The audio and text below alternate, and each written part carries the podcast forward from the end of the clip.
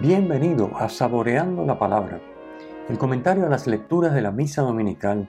Te habla el Padre Ángel Siapi de la parroquia Cristo Redentor en el Paraíso, San Juan, Puerto Rico. Recuerda que en la descripción están las citas bíblicas de las lecturas, el enlace al guion de la lección divina, el enlace a los apuntes del comentario y la dirección de la página web de la parroquia Cristo Redentor. En el nombre del Padre, del Hijo y del Espíritu Santo. Amén. Dios Padre nuestro, que has propuesto a la Sagrada Familia como maravilloso ejemplo a los ojos de tu pueblo.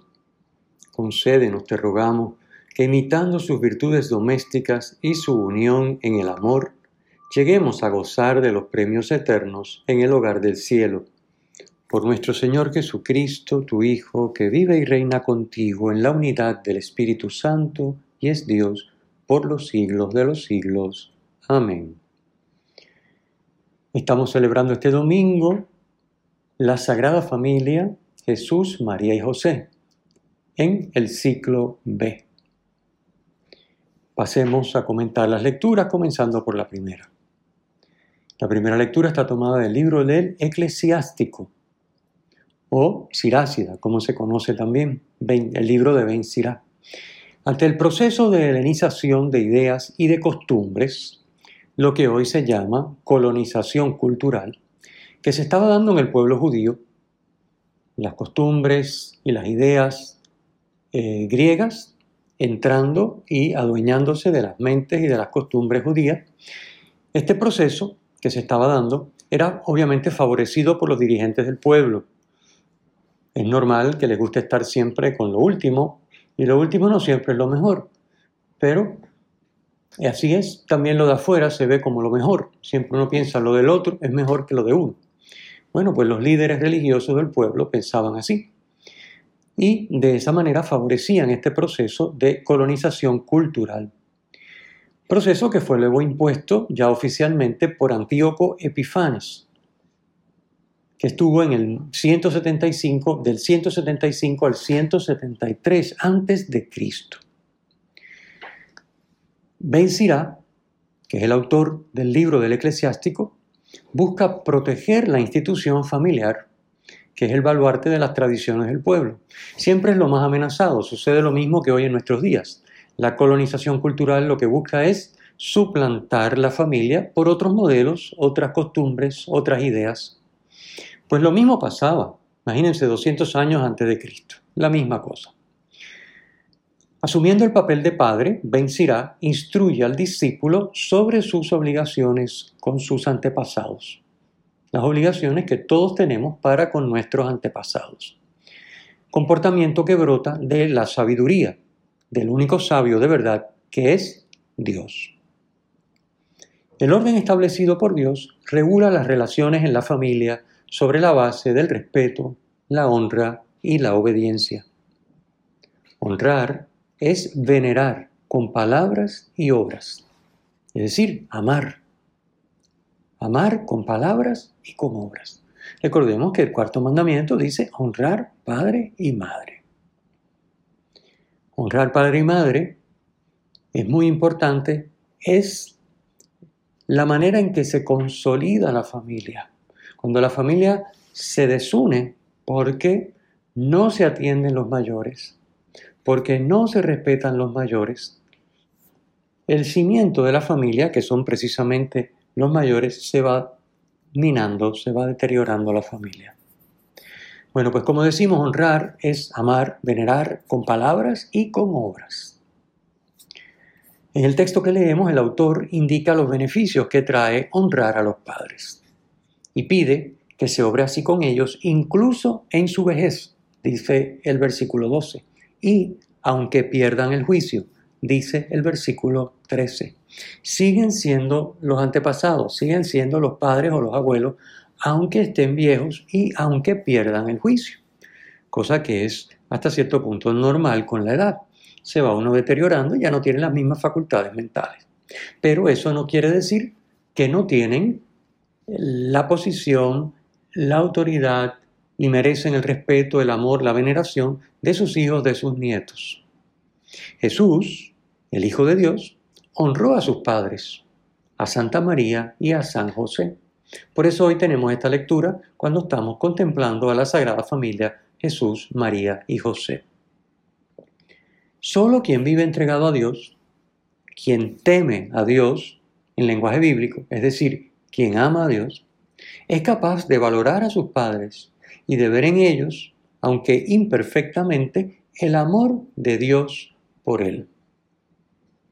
Por su parte, los padres están llamados a ser presente para los hijos la paternidad divina. La familia ideal, como la Sagrada Familia, es una familia en la que los padres hacen presente con su función de padre y madre a Dios. Hacen presente a Dios, hacen las veces de Dios en la familia. Y los hijos valoran, respetan, aman, que implica por supuesto eh, obedecer, honrar a los padres, viendo en ellos el amor y la autoridad de Dios, que obviamente, salvo la Sagrada Familia, pues de alguna u otra manera siempre es imperfecto en una familia humana, porque somos todos pecadores y no encarnamos realmente eh, ni como padres ni como hijos el amor de Dios perfectamente. Dice el versículo 14, la compasión hacia el Padre no será olvidada y te servirá para reparar tus pecados. Es decir, el amor misericordioso hacia los padres es reparación por nuestros pecados. Obviamente, el amor es reparación de nuestros pecados, que son en definitiva una falta de amor. ¿Y qué amor más, podríamos decir, más excelso, más elevado puede haber que amar a aquellos que nos han engendrado, que nos han dado la vida, que nos han criado, que nos han educado. Así que el amor misericordioso hacia los padres es reparación por nuestros pecados. Pasemos a la segunda lectura. La segunda lectura, tomada de Colosenses capítulo 3, tiene dos partes. La primera parte es un código ético para la comunidad, versículos 12 al 17. Y luego tenemos un código ético doméstico para la familia, versículos 18 al 21. En la primera parte, en el código ético para la comunidad, se describe el comportamiento que debe darse entre cristianos. Como pueblo elegido de Dios, dice el versículo 12, estamos llamados a vivir la misericordia y el perdón. Versículos 12 y 13. La bondad, la humildad la mansedumbre, la paciencia y el agradecimiento. Versículo 16. Todo se resume en el amor. La caridad. Versículo 14. De ese modo, la paz de Cristo estará en los corazones y será la que dirija nuestro comportamiento para hacer de los cristianos un solo cuerpo versículo 15. San Pablo pide que la palabra de Cristo habite entre nosotros en toda su riqueza. Versículo 16. Esa palabra que es viva y eficaz y que acogida, meditada y hecha vida en cada uno de nosotros, hace de la comunidad presencia del Dios amor. De ahí la importancia de practicar diariamente la lección divina. Tomar la palabra de Dios en nuestras manos, leerla, meditarla, escudriñarla, hacer silencio, dejar que impregne nuestra interioridad. Buscar un buen comentario para entenderla. Y luego pedir ayuda y gracia al Señor, obviamente frecuentando los sacramentos, para que esa palabra, con nuestra colaboración, cada vez más se haga vida en nosotros. De eso es que se trata. De eso es que se trata. Que la palabra de Cristo habite entre nosotros en toda su riqueza. El texto de San Pablo pide, enseñaos unos a otros con toda sabiduría, exhortaos mutuamente. Versículo 16. Es decir, que en esto no solamente queda a nuestra intención y a nuestra eh, iniciativa personal, sino que es también un proyecto comunitario. Enseñaos unos a otros con sabiduría. Qué hermoso que en el hogar y por supuesto en la comunidad cristiana, aquellos que han practicado esa lección, han cultivado más la escucha y meditación de la escritura, la conocen mejor, puedan ayudar a otros también a recorrer ese mismo camino. Es lo que pide San Pablo, enseñaos unos a otros con toda sabiduría. Por supuesto, en la comunidad, pero de manera especialísima en la familia, en la familia. Que sea la palabra de Dios, Dios a través de su palabra, el que presida en el amor a la familia cristiana. Y que padres, padre y madre, que se supone que tengan más experiencia, más camino andado en el tema de la palabra, puedan ayudar a sus hijos, iniciar a sus hijos y acompañarlos en ese mismo camino. La palabra nos da la sabiduría, es decir, el ver las cosas como Dios las ve, para poder querer lo que Él quiere. La palabra nos da sabiduría que nos permite vivir en la voluntad de Dios y ayudar a otros a vivirla. El agradecimiento que aparece en el versículo 16 y la acción de gracias, versículo 17, son distintivos del cristiano, que sabe que todo es don de Dios. Todo lo que es, puede y tiene es pura gracia de Dios. Aquí es necesario examinarnos y ver qué consideramos como algo adquirido por nosotros y no recibido de Dios. Lo que tengamos por adquirido, lo que consideremos adquirido o propio, lo manejaremos obviamente como dueños y ocuparemos el lugar del único Dios, del único dueño de todo, que es Dios. Por eso es necesario poco a poco irnos examinando para que no haya nada en nuestra vida que consideramos nuestro, adquirido por nosotros, con nuestro esfuerzo, porque todo ha sido recibido de Dios. Y como hemos dicho ya en otras ocasiones, nuestro esfuerzo, nuestro trabajo, nuestro afán, no ha sido sino el medio a través del cual Dios nos ha dado gratuitamente aquello que tenía para darnos. No olvidemos nunca esto. El final de nuestra lectura, como ya dijimos, los versículos 18 al 21, es el código ético doméstico. Hablamos primero del código ético comunitario, ahora el doméstico se centra en la familia. Salvando, por supuesto, la distancia cultural entre nosotros y la época de San Pablo, entendamos bien el ser sumisas del versículo 18 que pide el texto a las mujeres. Este ser sumisas no se puede entender como una dominación despótica. Tampoco San Pablo lo entendía así sino como un estar al servicio del bien del otro, al servicio del amor, como dice el versículo 19. La mujer sumisa a su marido está al servicio del amor. Obviamente, si el marido es un déspota y un dictador, pues no puede estar sumisa a él, es imposible, porque él no la está llevando por el camino del amor. Eso me parece que es obvio. Así que San Pablo está hablando de una familia normal, idealmente cristiana, donde Ambos esposos se esfuerzan por vivir el amor, por amarse unos a otros, por buscar el bien uno del otro. En ese caso, la mujer debe estar sumisa, sumisa en el sentido de que busca el bien de su marido. No corre por la libre, buscando sus intereses y sus agendas y sus propósitos. No, no. El bien de su marido, que es en definitiva el bien suyo.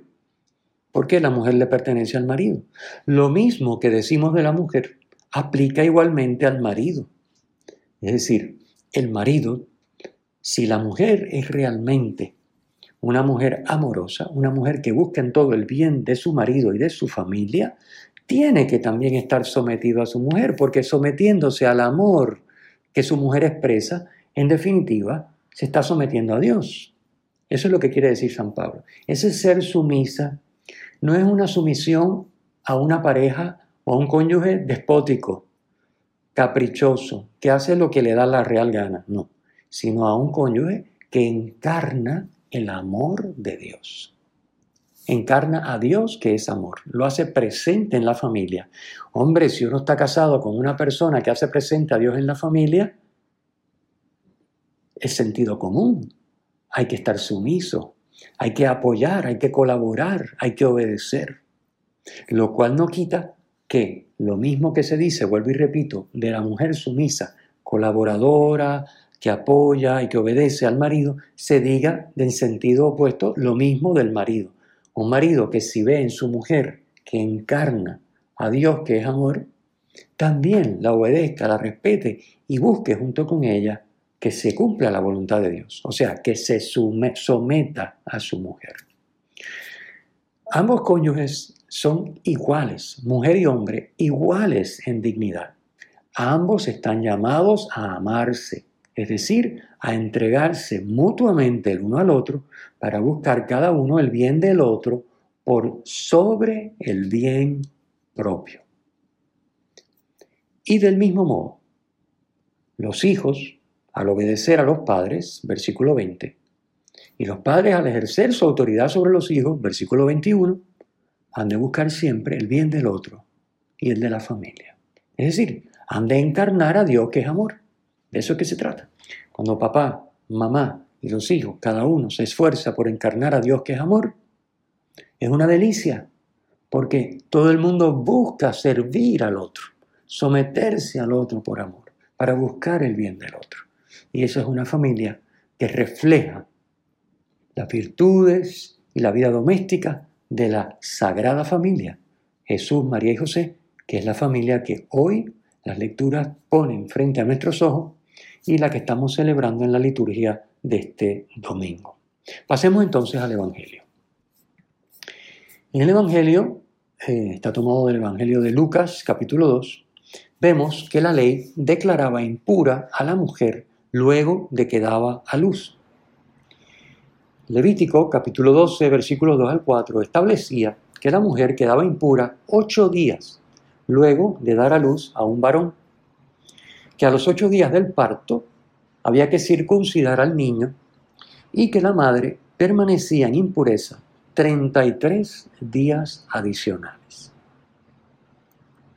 Recordemos que el tema de la impureza era un tema de pureza, impureza cultural. O sea, la madre no, no podía funcionar como pueblo de Dios luego del parto. Esa era la mentalidad que había y era lo que prescribía el Levítico no podía formar parte del pueblo santo, quedaba impura, quedaba inhábil para vivir conforme a la voluntad de Dios. Y tenía que realizar, como dice, como acabo de explicar, eh, a los ocho días del parto, la madre tenía que ir a circuncidar a su varón y tenía también que ofrecer un sacrificio, por lo que se consideraba un pecado de ella. Por eso había quedado impura. Recuerden que el derramamiento de sangre, que era lo que ocurría obviamente siempre en el parto, era considerado un pecado. Porque para el judío la sangre era la vida. Por lo tanto, era un concepto muy primitivo, pero con una gran validez. Es decir, una persona a la que derrama sangre o se le saca la sangre, pues se muere. Pues entonces ellos entendían que la vida era la sangre. Por lo tanto, la mujer que derrama sangre comete un pecado porque atenta contra la vida. Esa es la lógica, ¿verdad? Un poquito primitiva, pero en la que se basa todo esto que estamos explicando. Así que la mujer entonces, como de hecho hizo la Santísima Virgen, a los ocho días de eh, haber dado a luz a su varón, en este caso al niño Jesús, cumple con la ley y lleva a su hijo ante el sacerdote, pero acompañada de un cordero de un año como holocausto. Y también, recuerden que el holocausto era la manera en que se rescataba. O sea, el varón primogénito, en este caso Jesús, tenía que ser rescatado, porque todo varón primogénito le pertenecía a Dios. Y la Virgen y José cumplieron con esto, aunque obviamente tenían entre ellos al Hijo de Dios hecho hombre, que imagínense ustedes si le pertenecía a Dios. Pero bueno, cumplieron con la ley, como todo buen israelita, rescataron a Jesús. Para rescatar al niño había que entregar un cordero de un año, que se ofrecía en holocausto a cambio del niño porque obviamente la ley prohibía sacrificar a los niños. Y se ofrecía también un pichón o una tórtola como sacrificio por el pecado, por el derramamiento de sangre. Cuando la familia no disponía de los recursos suficientes para entregar una res menor, como el cordero, llevaba entonces un par de tórtolas o dos pichones, como dice el versículo 24. Uno de ellos se utilizaba para el holocausto para rescatar al niño y el otro como sacrificio por el pecado de la madre, para que el sacerdote pudiera hacer por ella el rito de expiación, quedara purificada y pudiera volver otra vez a reintegrarse a su vida normal en el pueblo. Esto lo vemos en Levítico capítulo 12, versículo 8. Sabemos que con su parto virginal María no incurrió en impureza según la ley. María es virgen antes, durante y después del parto perpetuamente. Sin embargo, quiso cumplir con la ley como cualquier otra mujer que daba a luz. La ley mandaba que, como ya hemos dicho, el varón primogénito fuera consagrado al Señor, como dice el versículo 23, y prescribe Éxodo capítulo 13, versículos 2 y 12. Tanto el varón primogénito de hombre como de animales, o sea, el macho de hijo humano o descendente, descendencia de animales, hijo de animal, eh, primogénito se consagra al Señor. Así que el varón primogénito, tanto de hombres como de animales, le pertenece al Señor. Hay que ofrecerlo en sacrificio y tiene que ser rescatado. Se rescataba por un animal normalmente, porque no se permitía en Israel el sacrificio de niños. María y José acuden al templo y, junto con la purificación de María, presentan al niño para ser circuncidado perdón, y para rescatarlo según la ley, entregando la tórtola o el pichón. Siendo el Hijo de Dios, está claro que Jesús estaba exento de este precepto de la ley. Pero de la misma manera que aunque María era virgen y no incurrió en impureza según la ley, pero quiso cumplir con la ley, pues de esta misma manera Jesús, que le pertenecía, le perteneció, le pertenece siempre a Dios, es el Hijo unigento de Dios hecho hombre, quiso cumplir por medio de sus padres María y José con el precepto del rescate. Así que María y José saben que el niño le pertenece a Dios y Jesús siempre vivió consciente de que le pertenecía a su Padre. Su vida fue una consagración total, absoluta, como sacrificio hasta la consumación en la cruz. Pero María y José quisieron cumplir con el precepto del rescate del primogénito varón.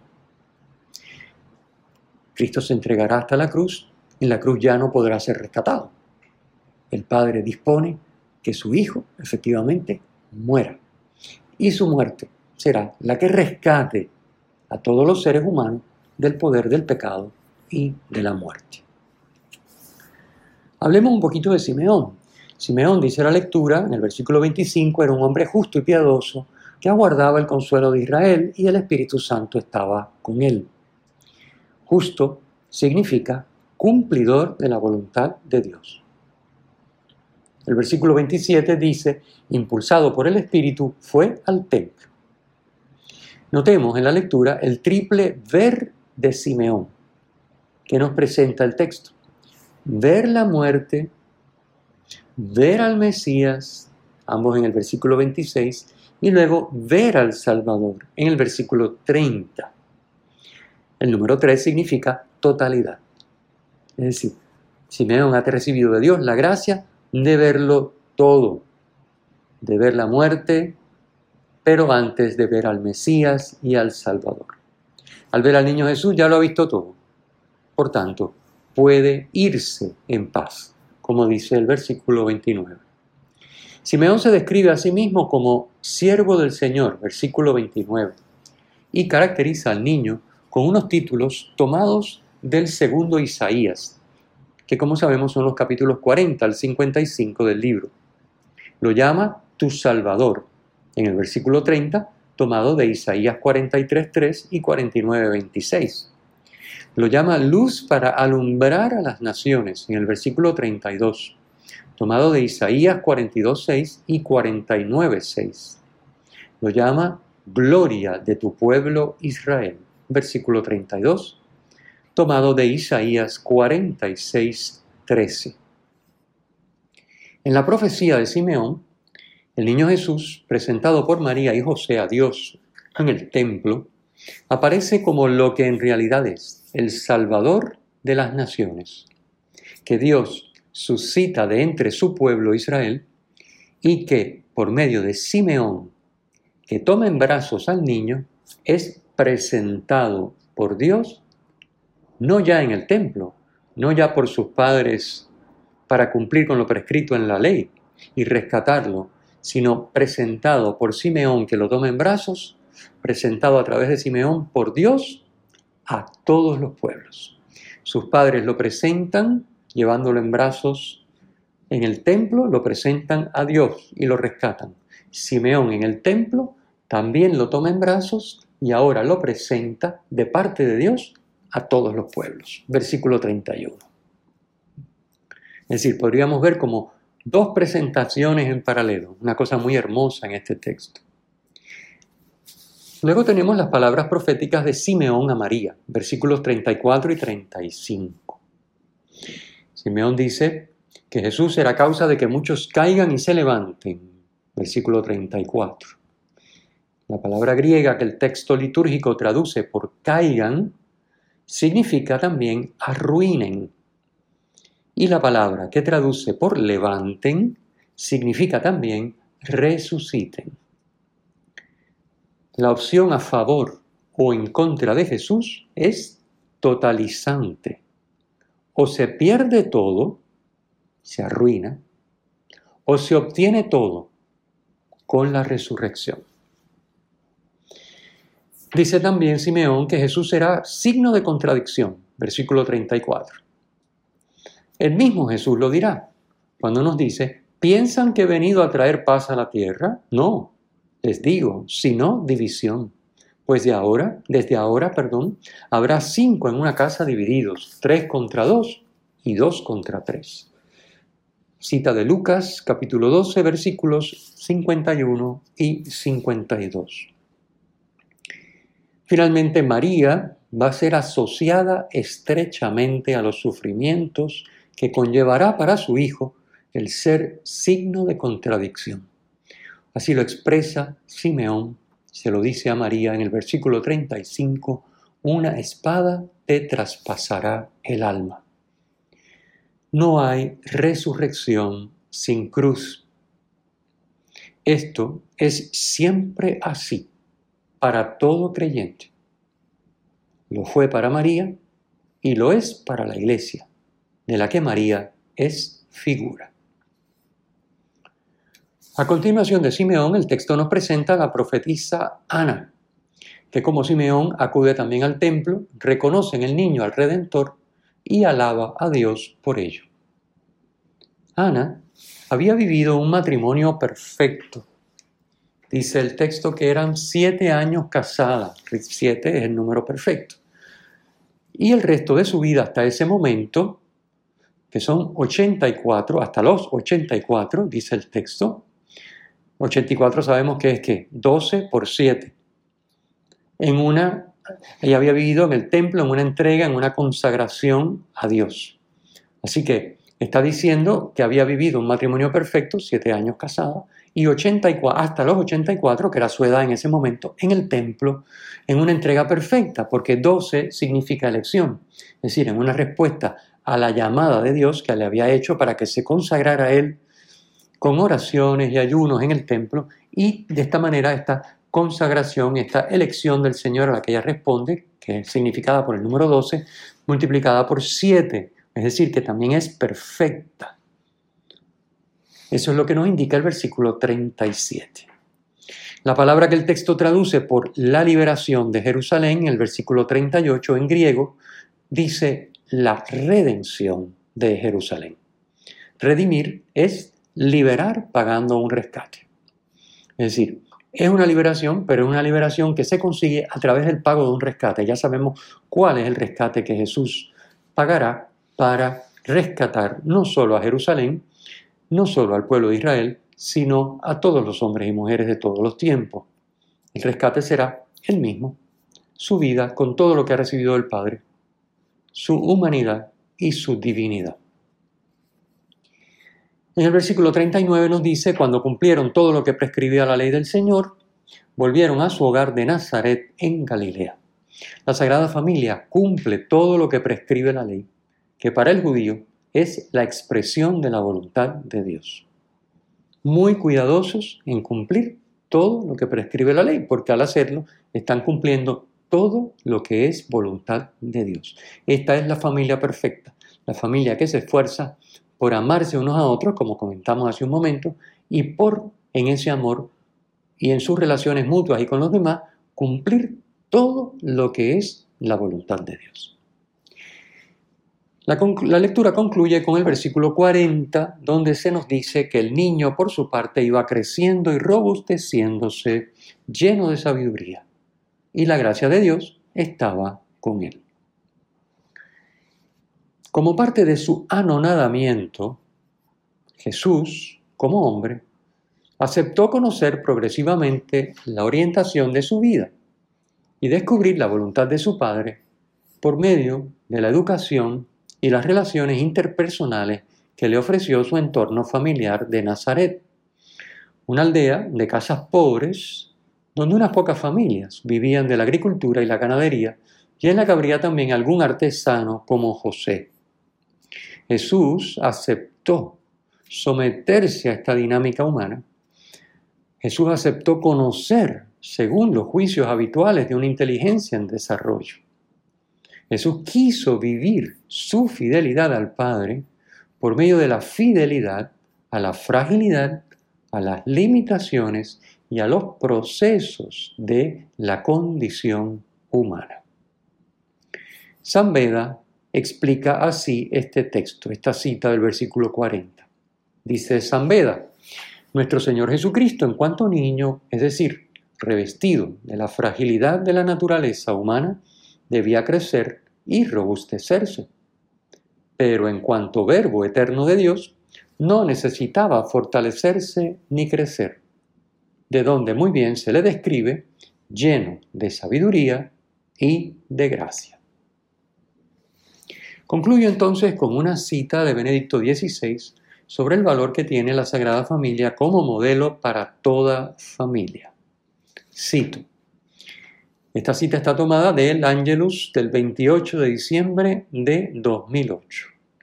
Cito, Jesús quiso nacer y crecer en una familia humana. Tuvo a la Virgen María como madre y San José le hizo de padre. Ellos lo criaron y educaron con inmenso amor.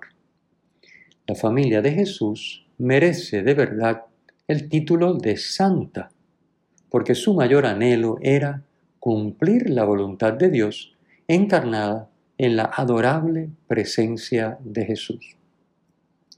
Por una parte, es una familia como todas las demás, y en cuanto tal, es modelo de amor conyugal, de colaboración, de sacrificio, de ponerse en manos de la divina providencia, de laboriosidad y de solidaridad es decir, de todos los valores que la familia conserva y promueve, contribuyendo de modo primario a formar el entramado de toda sociedad.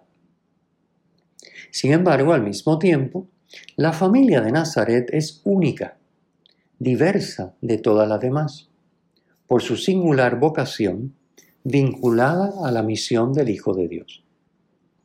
Precisamente, con esta unicidad señala a toda familia, y en primer lugar a las familias cristianas, el horizonte de Dios, el primado dulce y exigente de su voluntad y la perspectiva del cielo al que estamos destinados. Cierro la cita.